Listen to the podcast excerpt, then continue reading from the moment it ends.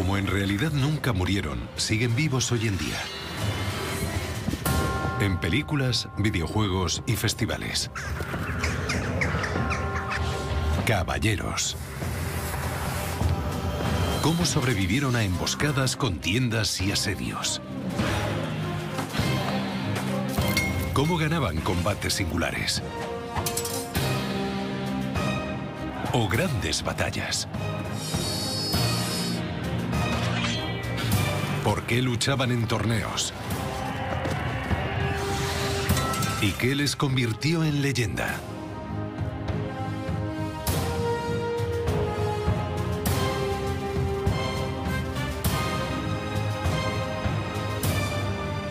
Caballeros. Hombres de hierro.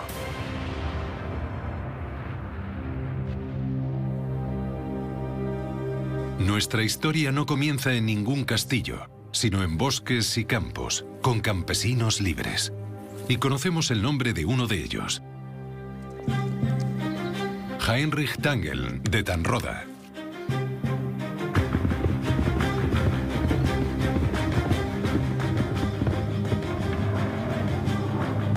Cada verano, cuando empezaba la época de las campañas, esperaba que su rey le llamara a las armas. Ya que era súbdito del rey Otto.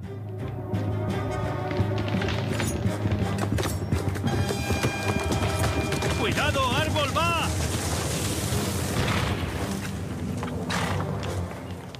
¡Los húngaros! ¡Están arrasando todo! ¡Al Ejfel en una semana! ¿Dónde está? ¡Cerca de Augsburgo! Eso es imposible. Son órdenes del rey. ¡No os detengáis! Trae mi caballo. Heinrich no era ni un guerrero profesional ni un miembro de la nobleza sajona. Pero a principios de la Alta Edad Media, los hombres libres debían seguir a sus reyes a la guerra.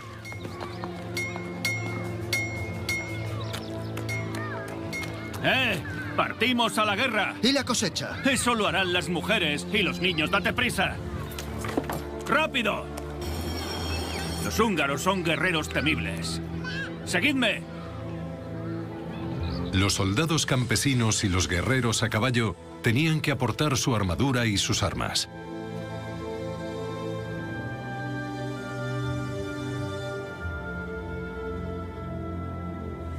Eres un Tangel, hijo mío.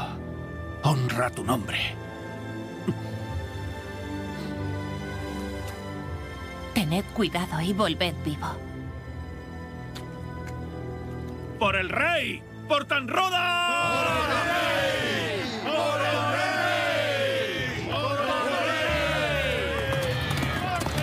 Los primeros caballeros solo eran jinetes con cascos y cotas de malla armados con espadas y lanzas.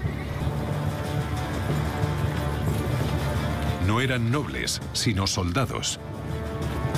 En Francia los llamaban chevalier, en Inglaterra knights, en Italia cavalieri y en Alemania ritter, jinetes.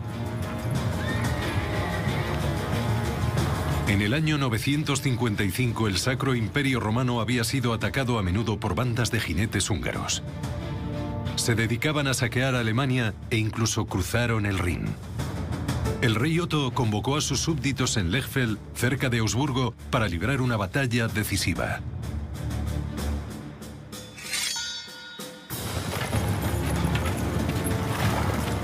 Los soldados de la reserva de Otto llegaron a Lechfeld en solo tres semanas, algunos después de cabalgar día y noche. Para Otto todo dependía de sus hombres de hierro.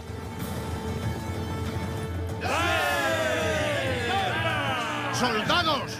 Mostraremos en este día fuerza y coraje contra estos infieles.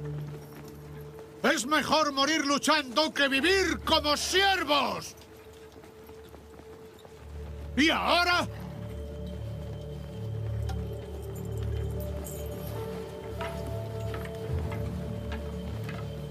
Dejemos que nuestras espadas hablen en lugar de nuestras bocas.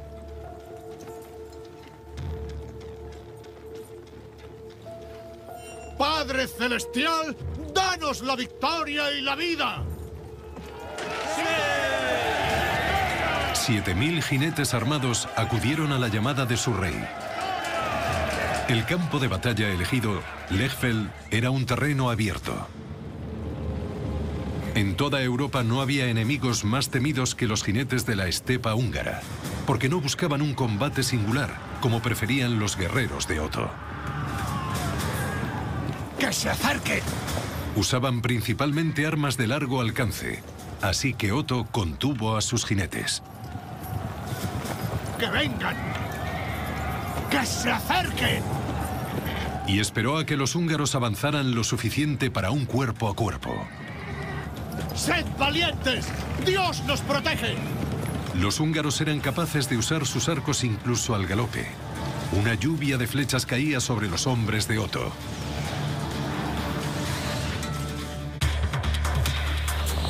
Un experimento puede ilustrar el efecto que hubieran tenido las flechas húngaras.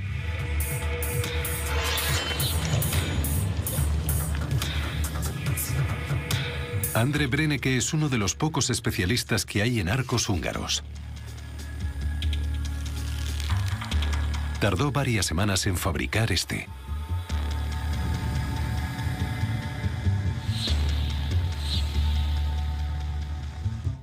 Este arco compuesto está hecho de tres materiales diferentes. La capa exterior está hecha de tendones, la estructura central es de madera y el interior está recubierto de cuerno. La estructura compuesta almacena energía que se libera con la flecha. Andre lanzará una flecha con este arco de alta tecnología a una cota de malla. A una distancia estándar de combate, Andre tensó la cuerda de su arco y apuntó a la cota de malla. Anillas de acero de 9 milímetros ribeteadas sobre un jubón acolchado, el gambesón, contra una punta de flecha afilada de 11 gramos.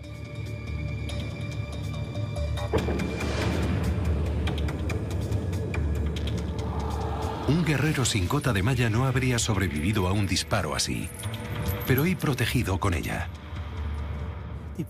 En este caso, la punta de flecha logró atravesar la cota de malla. Podemos ver que la punta rompió por lo menos una de las anillas y a continuación perforó el gambesón acolchado. Como veis, atravesó la tela y luego se clavó en el bloque de jabón de glicerina. Se puede ver el posible daño o herida aquí, con casi 6 centímetros de profundidad. Eso significa que sin duda hubiera llegado al tejido blando. La cota de malla no servía de protección contra una flecha bien dirigida. Solo podrían defenderse con sus escudos y esperar la orden de ataque. ¡Soldados, atacad! Otto sabía que si lograban mantener a raya a los húngaros y usar sus espadas y lanzas cuerpo a cuerpo, tendrían ventaja.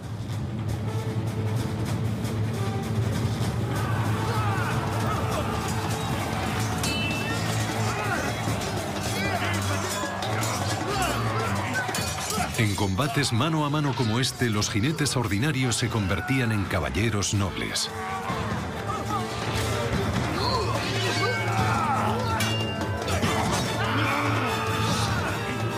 Los hombres de Otto ganaron la batalla de Lechfeld.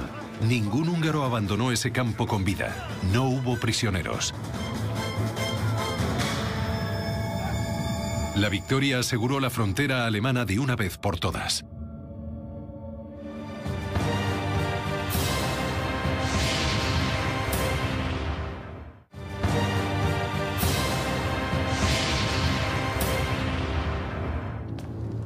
En el año 961, Heinrich Tangel recibió una espada en nombre del rey. Heinrich de Tanroda, el rey te ha convertido en su vasallo. Arrodíllate. Sé sabio y magnánimo. Sé valiente con los nobles y caritativo con los pobres. Cuida de viudas y huérfanos, pero sobre todo, honra a Dios y cumple cada uno de sus mandamientos. Juro completa lealtad y obediencia a mi rey. Con la ayuda de Dios, por Jesucristo nuestro Señor. Amén. La espada simbolizaba que ya era parte de la élite guerrera del Sacro Imperio Romano. Sería la última vez que tendría que tolerar un golpe. Desde entonces tendría permitido desenvainar su espada para defender su honor hasta la muerte. Era símbolo de poder y libertad.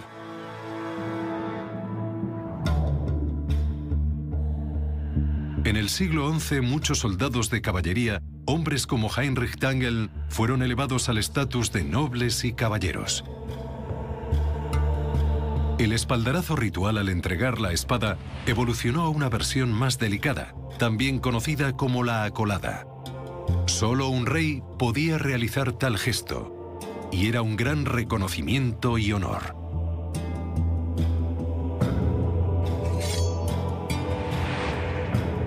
El 90% de la población medieval eran campesinos que trabajaban para la nobleza. Los caballeros ocupaban su escalón más bajo. Por encima estaban los condes, duques y príncipes. Y en la cúspide de la pirámide social estaba el rey. En época de guerra los caballeros luchaban por él. Un herrero trabaja con los cuatro elementos tradicionales. Fuego, alimentado por el aire, tierra que proporciona el mineral y agua que lo endurece.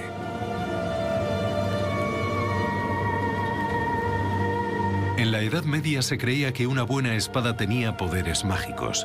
Muchas tenían nombre. La espada de Siegfried se llamaba Balmung, la del rey Arturo Excalibur. Muchas espadas recibieron el nombre Ulfberg. No era un nombre mítico, sino el nombre de un maestro herrero que era garantía de calidad. También había imitaciones de mala calidad, aunque una espada así podía ser letal para el hombre que luchara con ella. Espadas y caballeros estaban estrechamente relacionados. En la guerra, las espadas eran sus armas. En la paz, eran símbolos de su estatus.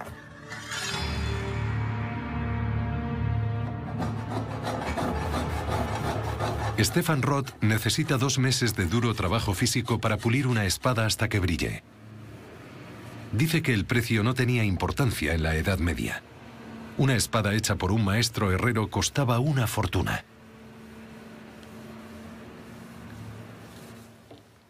Las espadas siempre han sido un reflejo de su época. Eran un producto técnico e incluso de alta tecnología. Eran lo mejor que podía producir la artesanía.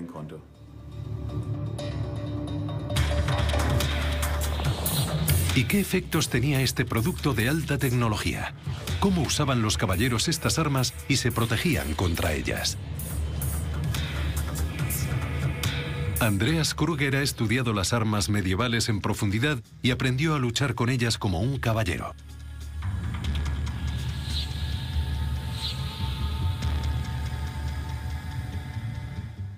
La espada era el seguro de vida de un caballero. A menudo era el motivo por el que sobrevivían a una batalla. Esta espada es un ejemplar típico del siglo XIII. Es una espada a una mano.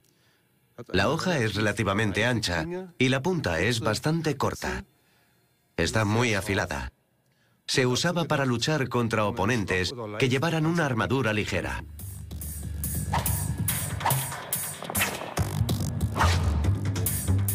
Una cosa es obvia. Esa espada está tan afilada como un cuchillo japonés de sushi. ¿Aportaría la cota de malla alguna protección? Sí, ante un mandoble. La espada rebotó contra la malla.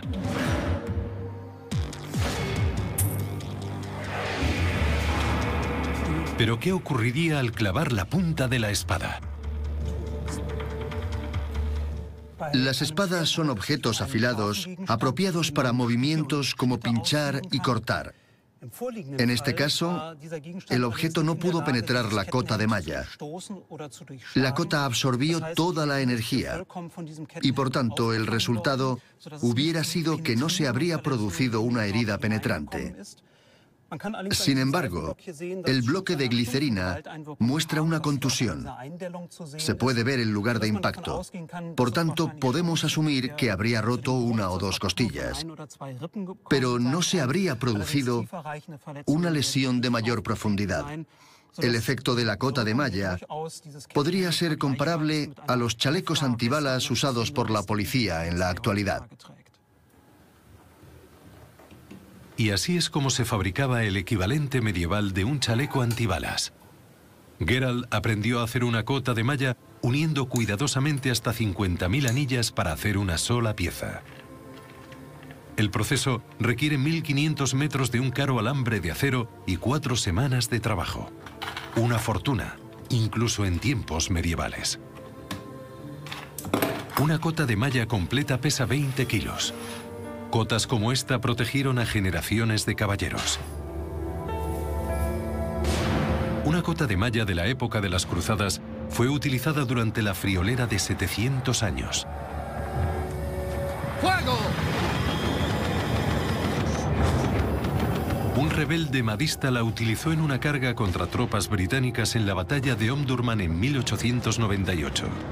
Por desgracia para él, los británicos habían adquirido una ametralladora Maxim, la primera arma de este tipo.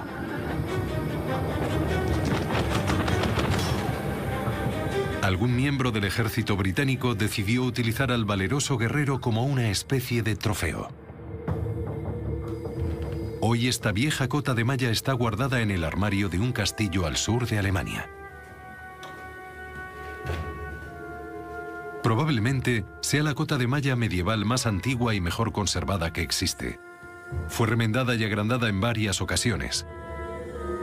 Unos soldados norteamericanos fueron los que en 1945 por fin dieron un entierro digno al guerrero madista.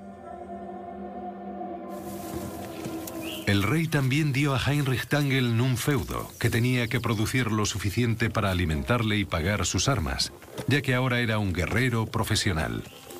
También le otorgó el privilegio de construir un castillo. Los castillos seguían una estructura muy básica, una fortificación sobre un montículo, como el castillo Verla, en Sajonia. Una empalizada rodeaba las dependencias de la servidumbre, los corrales, graneros y la casa del señor. La torre del homenaje o torreón servía de torre de vigilancia y último bastión de defensa. Los castillos eran construidos como refugios ante guerras o contiendas. La vida de un caballero no era nada lujosa en la época de Heinrich. Un contemporáneo suyo se quejaba. Los caballeros oyen a las ovejas. Hay vacas, ganado y gente con zuecos allá donde mires. Y solo preocupaciones y trabajo duro un día tras otro.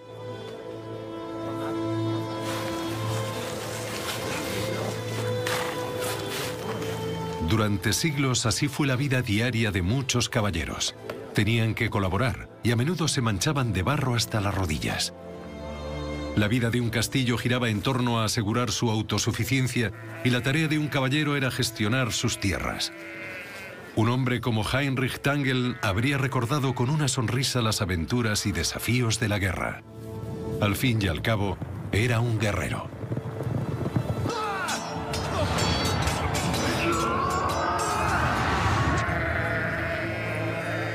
¿Y las nobles damas? Habían nacido para concebir. Ya casi está. Empuja. El objetivo principal del matrimonio medieval era la reproducción. Empuja un poco más.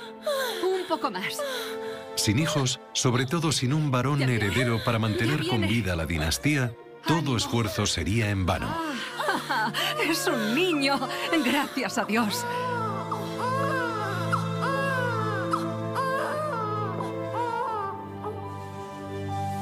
La gente creía que no era el amor lo que llevaba al matrimonio, sino más bien al contrario.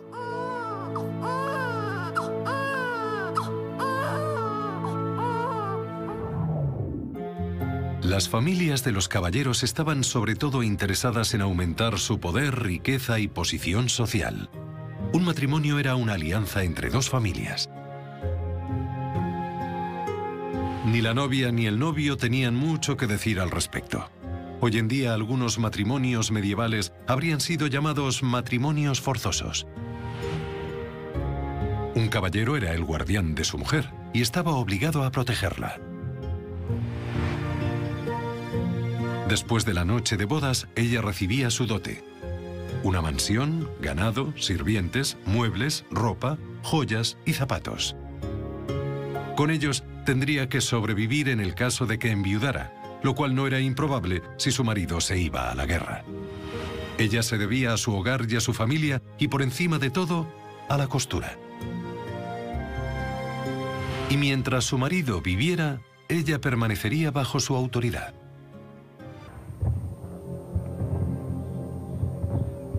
Heinrich Tangel de Tanroda llegó a formar parte de la élite guerrera solo por sus méritos.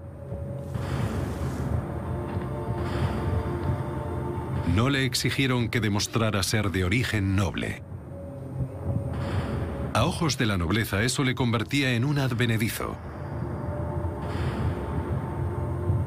Recién salido del arroyo y la inmundicia. Nadie habría adivinado que sería el fundador de una noble dinastía que duró 30 generaciones, más de 800 años. En esos días, los Fontangel serían de rancio abolengo.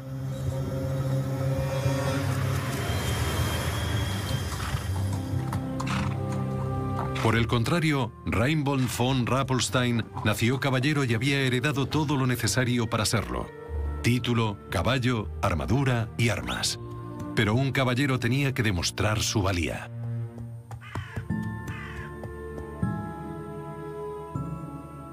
¡Ajá! ¿Quién eres? ¿Quién eres? Sir Rainbow.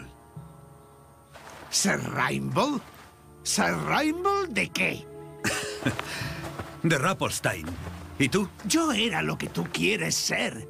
¿A dónde te diriges? Voy en busca de algún caballero armado al que pueda desafiar, anciano. Su victoria sería su gloria, pero si venzo, sería un héroe con todos los honores. Ya veo. Está bien. Si buscas una vida de adversidades y llena de aventuras, te diré dónde puedes encontrarla, te lo diré. Dímelo ahora mismo. ¿O será peor para ti? Serival ha organizado un torneo por aquí y por aquí. Gracias. Merezco una recompensa. Soy un caballero pobre, como ves. Gana un trofeo y págame entonces. Por mi honor. Por tu honor. Reinbold von Rappelstein, porque ese era su nombre, iba en busca de aventuras. En alemán todavía existe la forma antigua de la palabra aventura. E ir en busca de aventuras era lo que los caballeros solían hacer. Buscaban un feudo o una mujer, y no era fácil hacerse con ninguna de las dos cosas. Tenían que demostrar su valía. Un caballero como Reinbold podía demostrar su valía en un torneo. Los primeros torneos no se celebraban en lugares construidos a tal efecto o lujosamente decorados. Más bien, los caballeros se reunían en un campo o en un claro del bosque. Ese. ¿Lo ves? Sí. Es von Hohenstein. Te lo dejaré a ti. Será un duro rival. Excelente. Von Hohenstein valdrá un buen rescate y cuando termine el torneo será todo mío. Los caballeros no solo luchaban por honor y fama, sino por cascos, espadas y para ganar rescates.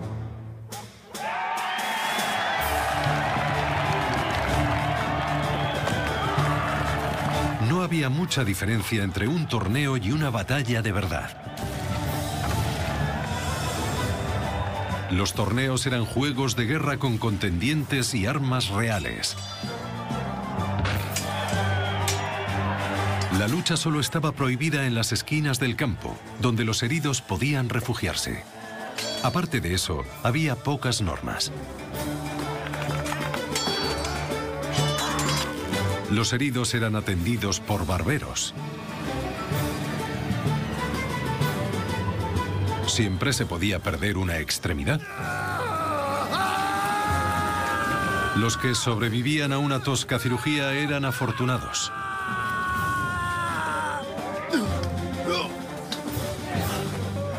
La iglesia estaba muy en contra de lo que consideraba un pasatiempo ruin y violento, y lo prohibió.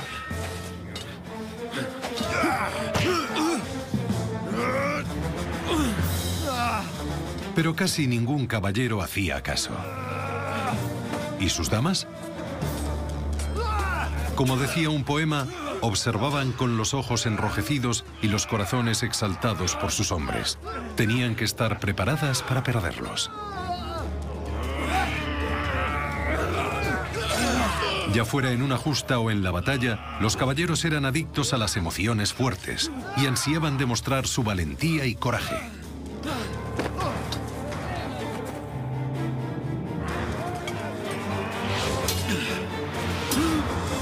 Su lema era, inténtalo. Poco importaba que algunos abandonaran el torneo heridos, lisiados o incluso muertos.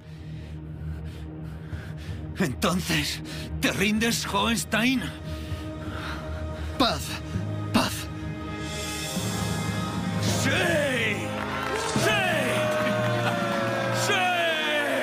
Era la palabra que ponía fin a una justa. El caballero rival tenía que respetarla.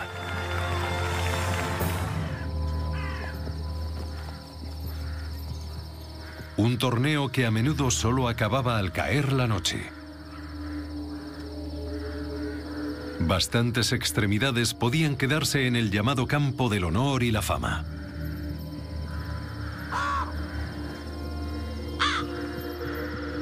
Y también muertos, que dejaban atrás viudas y huérfanos. Porque por muy famoso que fuera un caballero, solo tenía una vida. ¡Tenemos un invitado! ¡Ser Hohenstein! ¡Sí! Después de un torneo, los vencedores recibían premios y se repartían el botín. Decidme, noble dama. ¿Qué pagaréis por vuestro marido, Sir Hohenstein? Una mujer podía recuperar a su marido por un precio. Creedme, Rainbold. Volveremos a vernos. Pero primero vuelve a casa. Ah, ya veo. Marchaos, pues. Nosotros lo celebraremos. Enseñaré a estas damas cómo bailan los Rapolstein. Los caballeros celebraban la victoria con el mismo ímpetu con que habían luchado, aunque fuera sacándoles por la fuerza de su armadura. ¡Fuera el casco! ¡Hay que celebrarlo! Compartían el botín y los rescates entre todos. ¡Coged lo que queráis! El lema de muchos era, lo que fácil llega, fácil se va. Pero si un caballero quería ser admirado, tenía que ser generoso. ¡Eso es! Los caballeros participaban en aquellos torneos por el botín, por las ganancias, pero no se quedaban con lo que ganaban, sino que lo despilfarraban y eso se debía a dos motivos. Por un lado, necesitaban aliados y al compartir, estrechaban lazos con otros caballeros.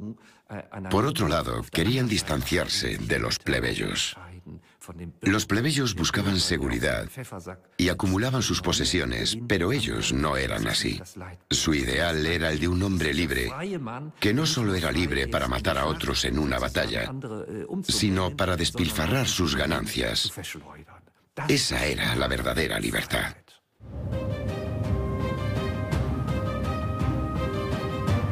Los castillos de los caballeros ofrecían refugio en la paz y protección en la guerra, tanto a ellos como a sus vasallos. Pero sobre todo los castillos eran símbolos del poder y el prestigio de la nobleza, visibles desde lejos. En el siglo XIII, en el apogeo de la cultura caballeresca, había 13.000 castillos solo en el Sacro Imperio Romano. ¿Y cómo se construían? A menudo los levantaban en la cima de una colina sin usar ninguna maquinaria moderna.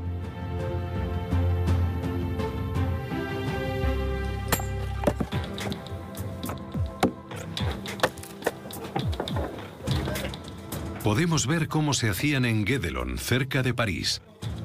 Guédelon es un sitio de construcción arqueológica experimental, un laboratorio al aire libre en el que las técnicas de construcción medievales están siendo redescubiertas, ya que sabemos poco sobre los aspectos prácticos de la construcción de un castillo.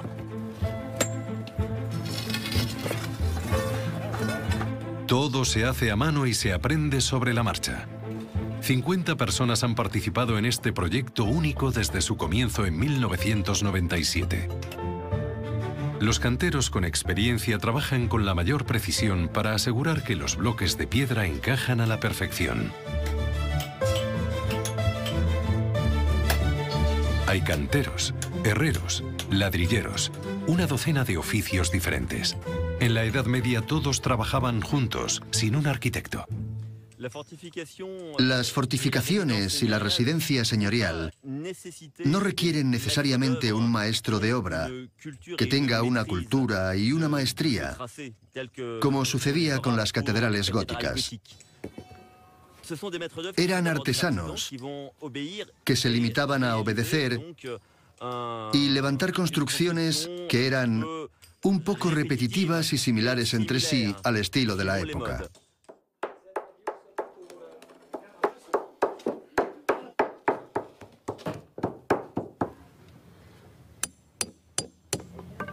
Los castillos medievales eran edificios regionales. Todos los materiales provenían de los alrededores. La madera, la piedra y la arcilla para las tejas y los ladrillos, ya que el transporte era caro. En el mundo moderno sería una práctica ambiental óptima. Y la construcción de castillos también era una fuente de empleo sostenible, aunque algunos trabajadores no eran precisamente voluntarios. Podemos imaginar que el señor del castillo contrataría a pequeños equipos y que 50 personas serían suficientes para el trabajo de construcción. Algunos textos nos permiten imaginar que una construcción podría durar entre 10 y 15 años. La grúa de rueda es una de las atracciones de Guédelon. Esta magna rota fue construida siguiendo unos planos medievales. Una rueda, un eje y una cuerda. Lo necesario para construir la versión medieval de una grúa. Un hombre podía accionar la rueda y levantar piedras que pesaban varias toneladas a cualquier altura.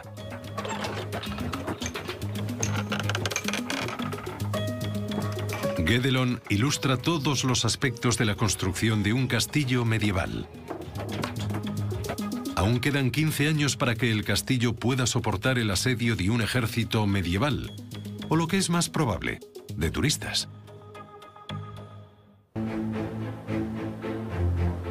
Durante muchos siglos un castillo fue el refugio ideal ante un ataque o un asedio. Solo se necesitaba un puñado de caballeros y hombres armados para defender un castillo bien fortificado.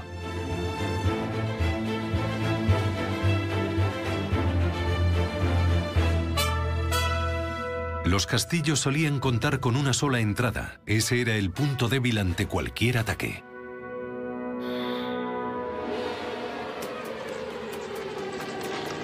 Un puente levadizo sobre un foso ayudaba a mantener fuera a visitantes indeseados.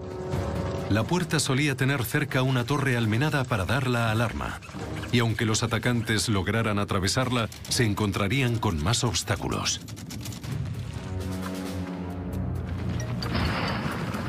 Desde la buedera una lluvia de piedras caería sobre ellos. Luego tendrían que abrirse paso por el patio. Torres y altos muros protegían el hogar de los caballeros y las zonas de trabajo. Ahí era donde estaban los mayores botines. Pero un atacante no solo se enfrentaría a caballeros armados, sino también a herreros y campesinos con martillos, hachas y horcas. El último bastión del castillo era la Torre del Homenaje o Torreón. Si era necesario, los defensores del castillo destruían las escaleras de madera que subían a la torre y usaban otra buedera para defender la entrada. Pero si los atacantes lograban derribar la puerta, todo estaba perdido. Solo podrían huir hacia arriba. Y para acabar con los defensores, los atacantes podían recurrir al fuego. Pero los caballeros valían más vivos que muertos. Así podrían conseguir un rescate y pocos atacantes desearían ser dueños de una ruina. La alternativa era subir luchando por las escaleras. Aunque pocos atacantes llegaban tan lejos. Antes de que se inventaran las máquinas de asedio, los castillos como este eran prácticamente inexpugnables. Después de todo, la disuasión es la mejor defensa. Así que los castillos siguieron siendo símbolos de poder durante siglos. Los historiadores calculan que un castillo sufriría un asedio solo una vez cada tres generaciones, lo que significaba que la paz reinaría en ellos durante 75 años.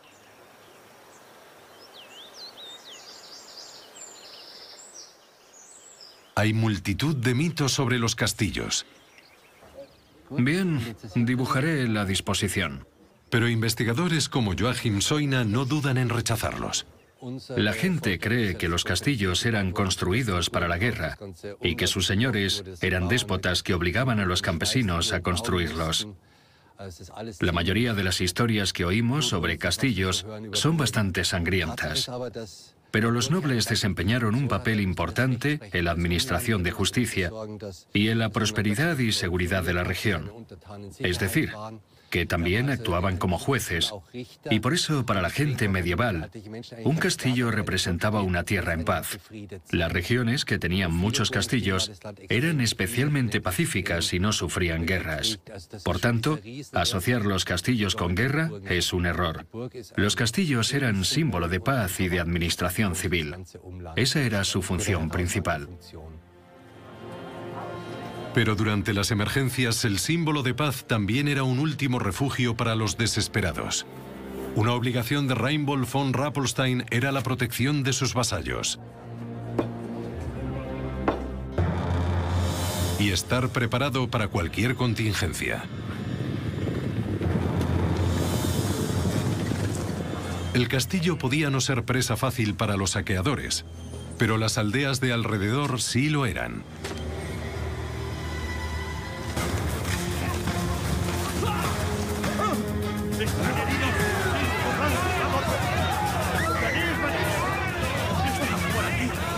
Los caballeros merodeadores sin tierras eran conocidos como saqueadores o raptores en latín.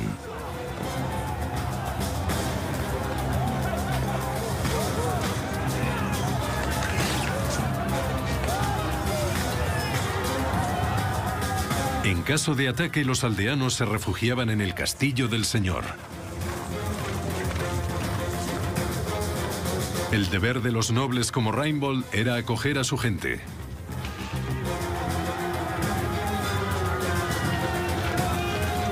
Eso formaba parte de la división de labores entre clases sociales. Los campesinos le alimentaban y él debía protegerlos por su propio interés.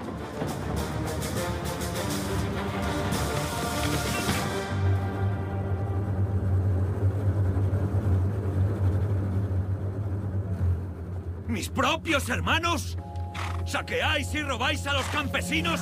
¡No tenéis derecho! Un ladrón. Eso es lo que eres. Nos dejaste sin nada. Tú tienes la herencia. Y nosotros comiendo tierra. Rainbow, ¿cómo encontraré una noble dama si no tengo nada? Ni castillo ni oro. No soy monje, soy un caballero. No disturbéis la paz de Dios e incumpláis las leyes de caballería. Os castigaré yo mismo, lo pagaréis caro.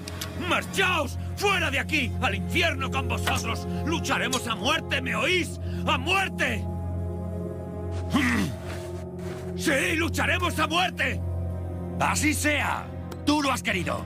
¡Acabaré con vosotros!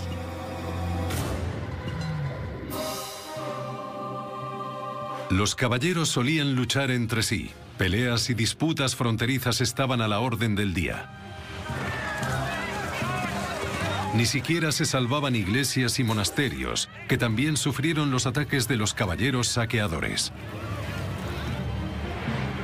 Oh soberano monarca. Por eso la Iglesia decretó la paz y la tregua de Dios, que prohibía las luchas y saqueos al menos de jueves a domingo.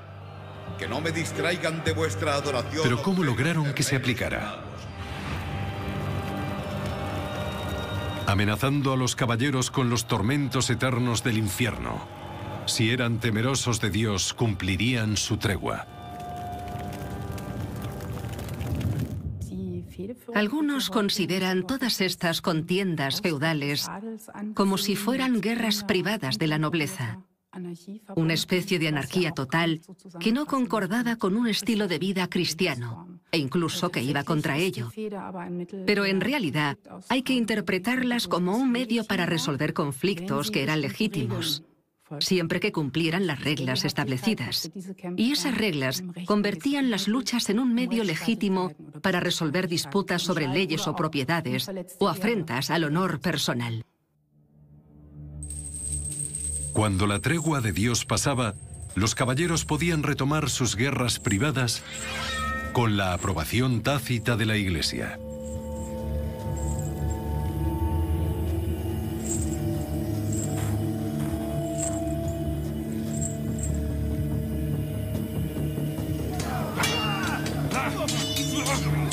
Ley del más fuerte era la única que entendían los caballeros.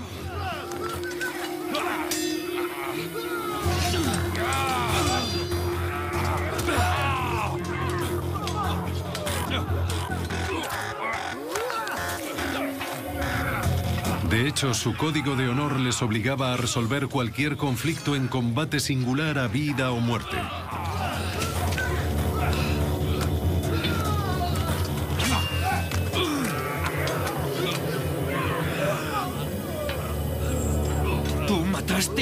Mis vasallos, así que ojo por ojo.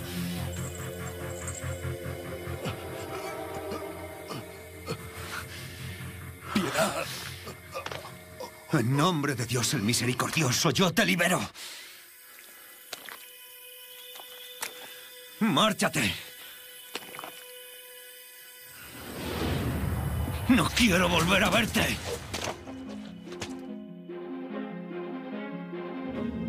Todavía quedaba mucho para que surgiera el ideal del caballero cristiano.